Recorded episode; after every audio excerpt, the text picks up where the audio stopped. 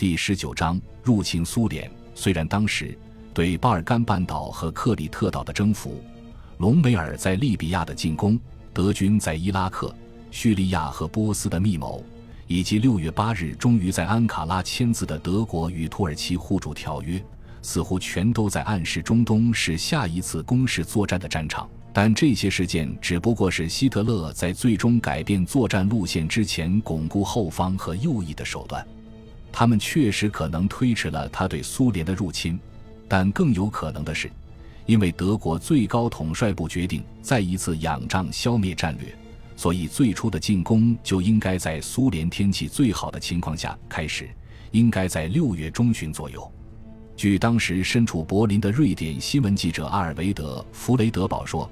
原来的日期定在六月十二日，但是由于匈牙利拒绝出兵苏联，需要进行一些调整，日期被延后至二十二日。这次作战在政治上不太可能出乎克里姆林宫的预料，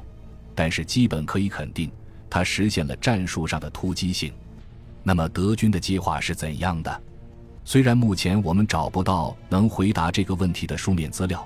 但是德军的行动本身就在很大程度上提供了答案。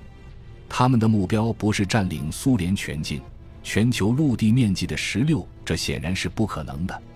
他们也不打算占领苏联的整个欧洲部分，不到苏联领土的十四。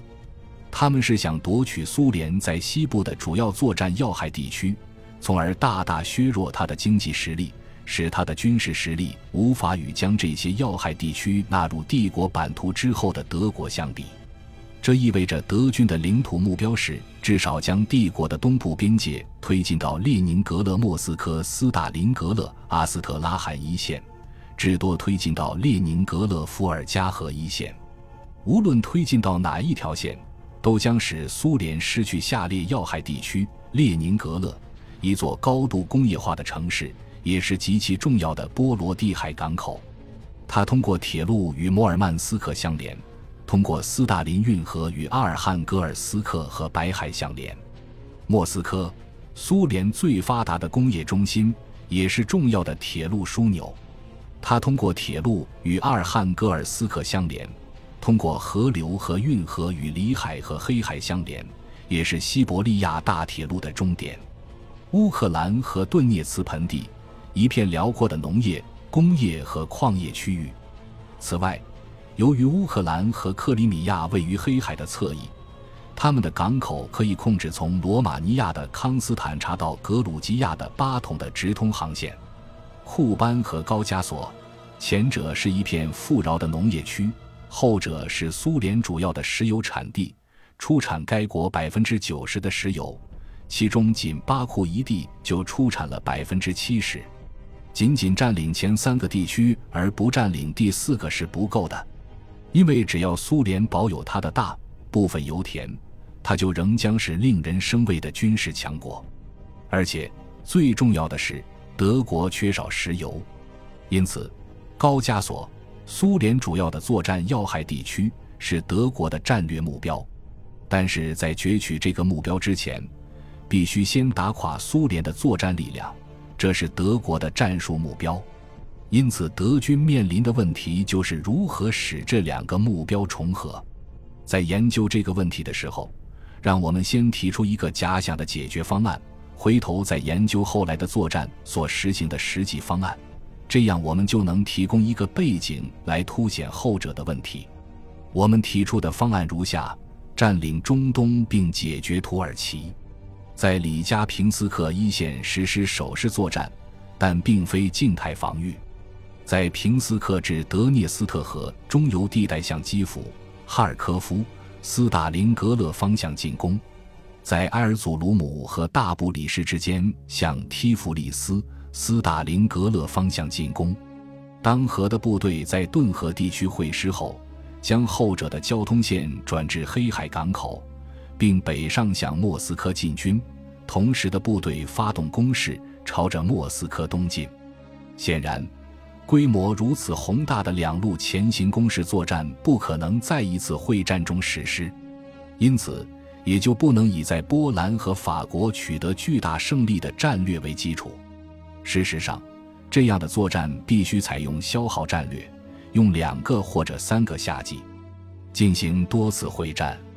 此外，在每场会战中都要充分节制地使用德国的作战力量，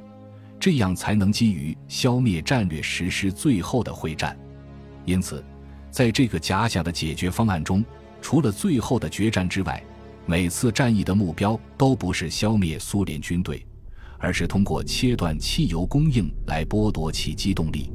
显然，问题的实质在于，攻击目标应该是油田，而不是拿破仑所惯于建议的敌军重兵集团，因为如此一来，战术目标和战略目标就重合了。德国的马克思将军曾是在1934年6月30日的清洗行动中被暗杀的施莱谢将军的参谋部成员。他提出过一个方案，在形式上和这个假想计划有些相似，但指导思想却大相径庭，因为他的关注点不在石油。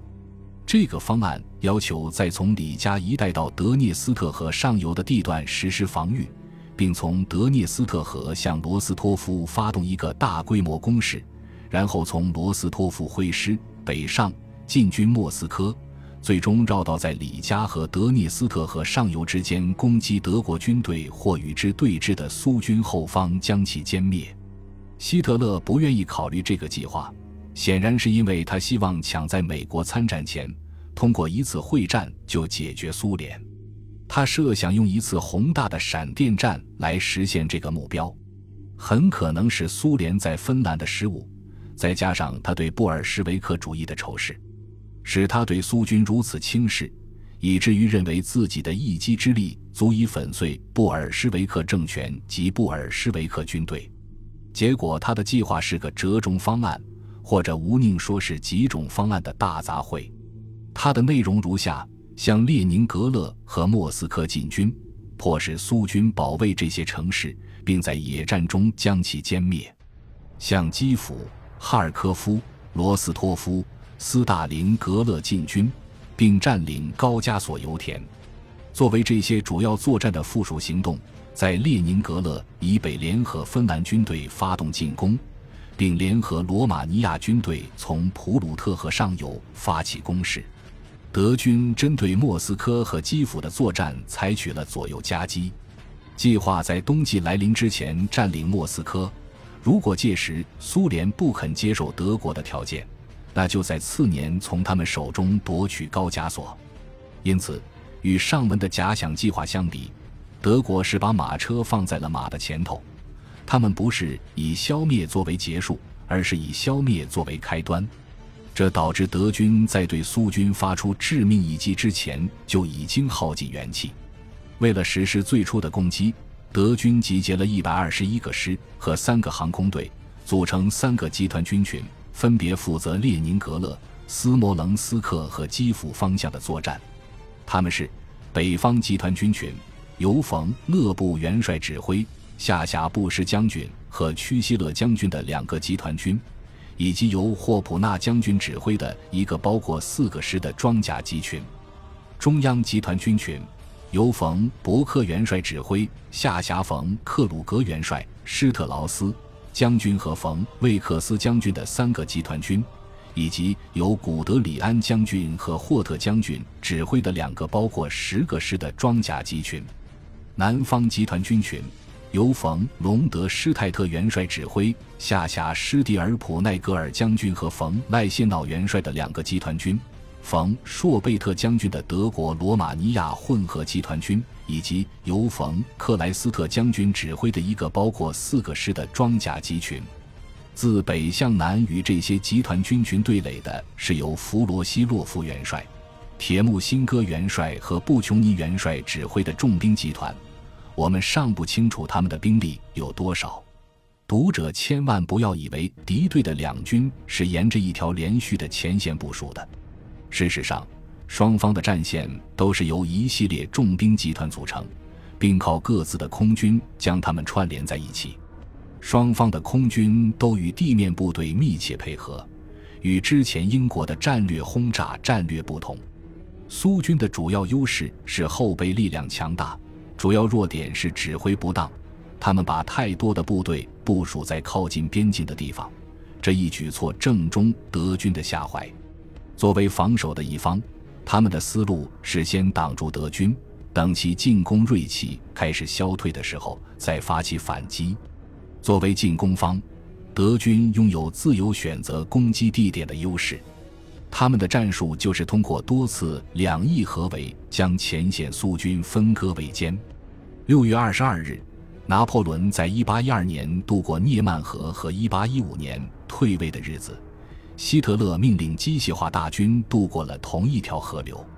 以对苏联机场的猛烈轰炸为前奏，在黎明发动进攻。在入侵开始后的第一个星期。冯勒布和冯伯克的集团军群以令人震惊的速度高歌猛进。二十六日，德军在比亚维斯托克以东包围了苏联的两个集团军。三十日，里加陷落，然后是戈罗德诺、布列斯特利托夫斯克和明斯克等等。七月六日，进攻发起后的第二十二天，冯伯克已经推进到了斯摩棱斯克外围，此时他已在华沙以西五百英里。相当于走完了从华沙到莫斯科二十三的路程。尽管如此，局势的发展却与在波兰及法国的情况完全不同。虽然表面上闪电战取得了难以估量的巨大成功，但奇怪的是，在苏联前线和后方却很少或几乎没有出现恐慌迹象。早在六月二十九日，《人民观察家报》上就有一篇文章指出。苏联士兵视死如归的精神超越了我们在西方的敌人，忍耐力和宿命论思想使他们能一直坚持到和掩体一起被炸掉，或是在白刃战中倒下为止。在七月六日，《法兰克福报》上登载了一篇类似的文章，其中声称德军在西线闪电般突破之后。失败方通常会发生的精神崩溃，并没有在东线以同样的程度上演。在大多数情况下，苏军没有丧失作战能力，而是试图反过来包围实施前行攻势的部分德军。这是这场战争中心出现的战术现象。事实上，对德军而言，这是出乎意料的新战法。后来，在九月的《人民观察家报》上对此是这样说明的：在德军渡过布格河以后。第一波攻击部队可以相当轻松地向前推进，接着后续波次突然遭到凶残的火力拦截，而与此同时，先头部队也遭遇了从背后射来的火力。我们不得不称赞如此出色的纪律，它使守军能够守住本来已经等同于丢失的阵地。正如阿尔维德·弗雷德堡指出，德军遇到了狂热的坚持自身政治信念的对手。他们对德军的闪电进攻实施了全面抵抗。事后证明，苏军并没有像德军预计的那样，把所有军队都部署在边境。不久，德军就发现自己严重误判了苏联的后备力量。截至此时，德国的情报部门在很大程度上仰仗第五纵队的协助。然而，在苏联，虽然可以找到心怀不满的人，却没有第五纵队。于是，就和战争中常有的情况一样，德军遇到的困难迅速倍增。其中有些困难是他们已经预见到的，例如，他们不得不把苏联的铁路改造成欧洲大陆的标准规格。虽然德国工兵早就做好了这一方面的准备，但过快的推进速度使他们跟不上进攻部队的步伐。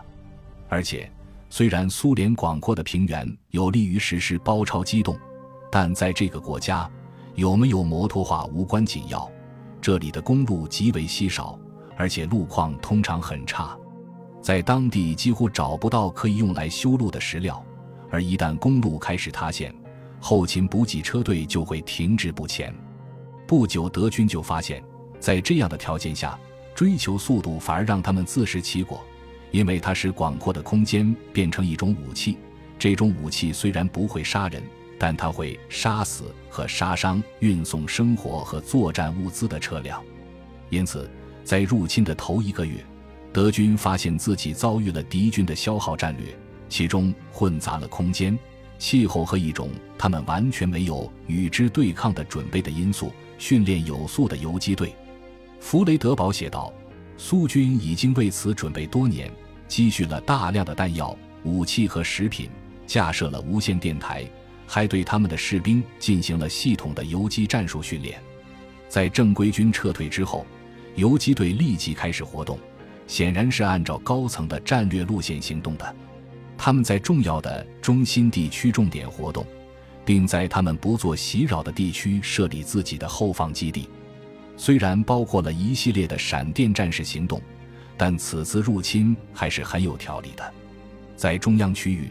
冯伯克的集团军群首先实施了一个宏大的前行机动：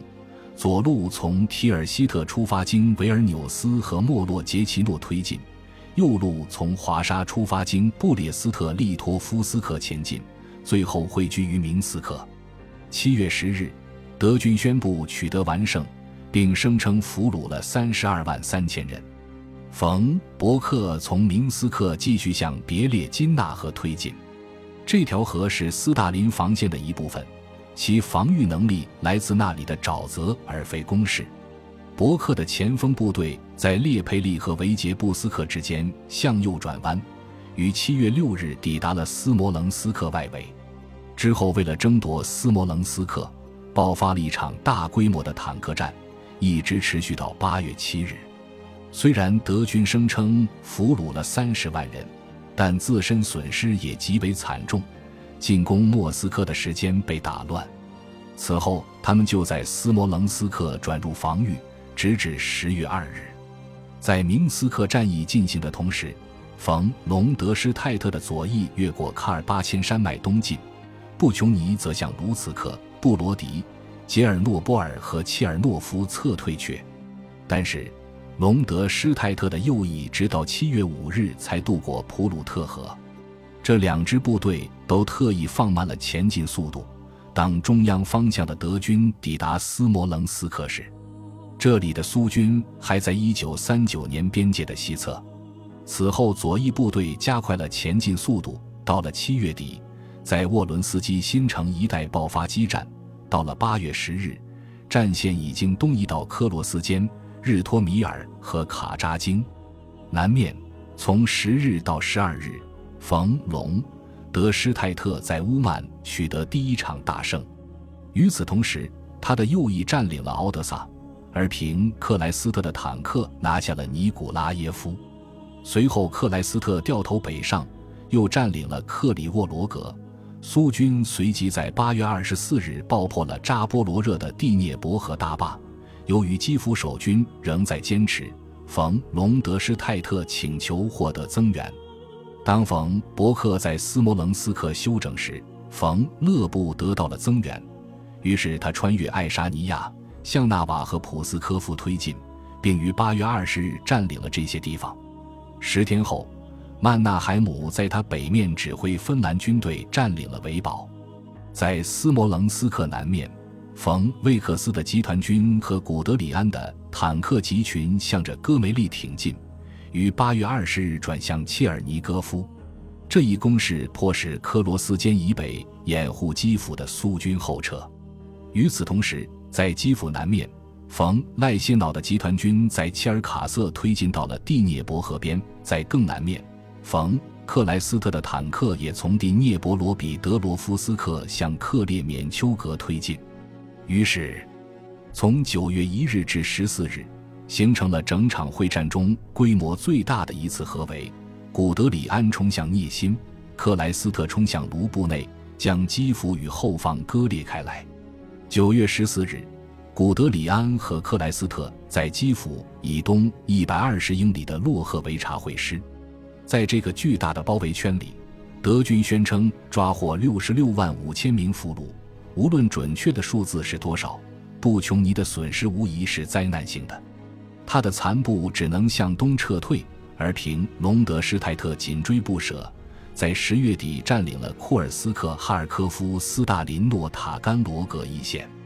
当月三十日，冯曼斯坦因元帅突击比列科普地峡，攻入克里米亚。但在瑟瓦斯托波尔城下受阻。十一月十一日，克莱斯特的坦克占领罗斯托夫，南方的战役就此告一段落。与此同时，苏军指挥官经历了大换血，铁木辛哥在乌克兰取代布琼尼，而朱可夫将军接替铁木辛哥指挥莫斯科前线。从九月中旬起，冯·伯克得到了四十八个步兵师和十二个装甲师的加强，古德里安也重归他麾下。此时他总共能指挥大约一百五十万人，并于十月二日开始了攻打莫斯科的行动。魏克斯和古德里安的集团军从戈梅利一带向奥廖尔推进，克鲁格部则从罗斯拉夫尔扑向卡卢加，另两个集团军从斯摩棱斯克攻向维亚季马和尔热夫。德国第九集团军则在其左翼掩护。这次攻势以右翼杜布齐夫斯克的坦克大战开场，然后向着奥廖尔快速推进，在布良斯克。德军又取得一场大胜，他们攻克了维亚季马和尔热夫，随后又拿下了梅丁和图拉。十月十五日，德军装甲师突击了莫斯科以西六十五英里的莫扎伊斯克。此时，他们的进攻锐气已经耗尽，未及他们重整旗鼓，冬天就提前到来了。这对于德军来说是无法克服的难题。他们陷入纳拉和奥卡河的烂泥里。被困在加里宁和克林之间的森林和沼泽中，虽经苦战，但终是强弩之末。最后一次突击于十二月五日在克林失败。就在第二天，朱可夫元帅发动了猛烈的反击。为了掩盖失败，德国最高统帅部在八日宣布东线的作战从今以后将根据冬季的来临而调整。另一面。冯勒部在九月中旬攻击了列宁格勒，并被击退。在占领该城以东三十英里的要地施吕瑟尔堡之后，他开始了对他的围困。从战略角度讲，德军在这场会战中失败了。苏联军队虽然受到重创，却并未被歼灭。德军没能拿下莫斯科，没能切断通往阿尔汉格尔斯克的铁路，没能占领列宁格勒。而高加索的油田仍然远在天边。尽管如此，苏联确实遭受了可怕的打击。若不是冬天意外提早来临，他们有可能已经失去了莫斯科。在一九四一年十二月六日，胜败的概率被拉平了。考虑到按重要程度从高到低排序，德军面临的巨大后勤困难，对苏联交通状况的不了解，遭遇意外抵抗。对苏联预备队的误算，以及德军的装甲师似乎在任何时候都不超过二十五个。从六月二十二日至十二月六日的推进已经是令人惊叹的武功。这主要应该归功于德军对凯尼式机动的熟练运用。他们将苏军赶进了一些巨大的包围圈。明斯克包围圈纵深达二百五十英里，而且两翼的长度是几乎相等的。基辅包围圈的北翼在德军开始机动时长一百二十英里，突出部长六十英里；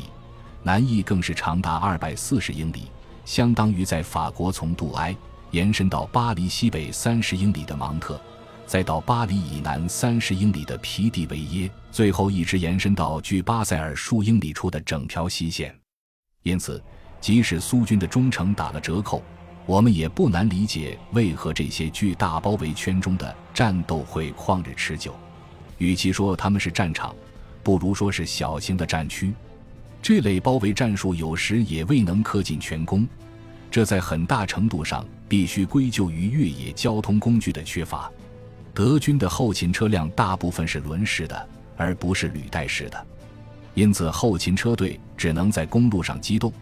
而他们所补给的坦克却并非如此，但是这一限制本身就足以导致德军在十一月路况开始变差时失去进攻锐气。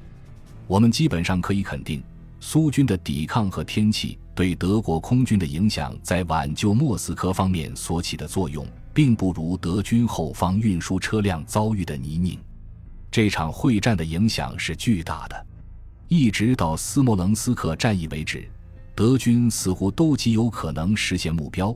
以至于美英两国为了防止在苏联败北后美国找不到作为调停国而非参战国介入的借口，匆忙向全世界宣布了《大西洋宪章》。这场会战给英国在本土和中东都提供了急需的喘息机会，使他得以整顿自己的军事力量。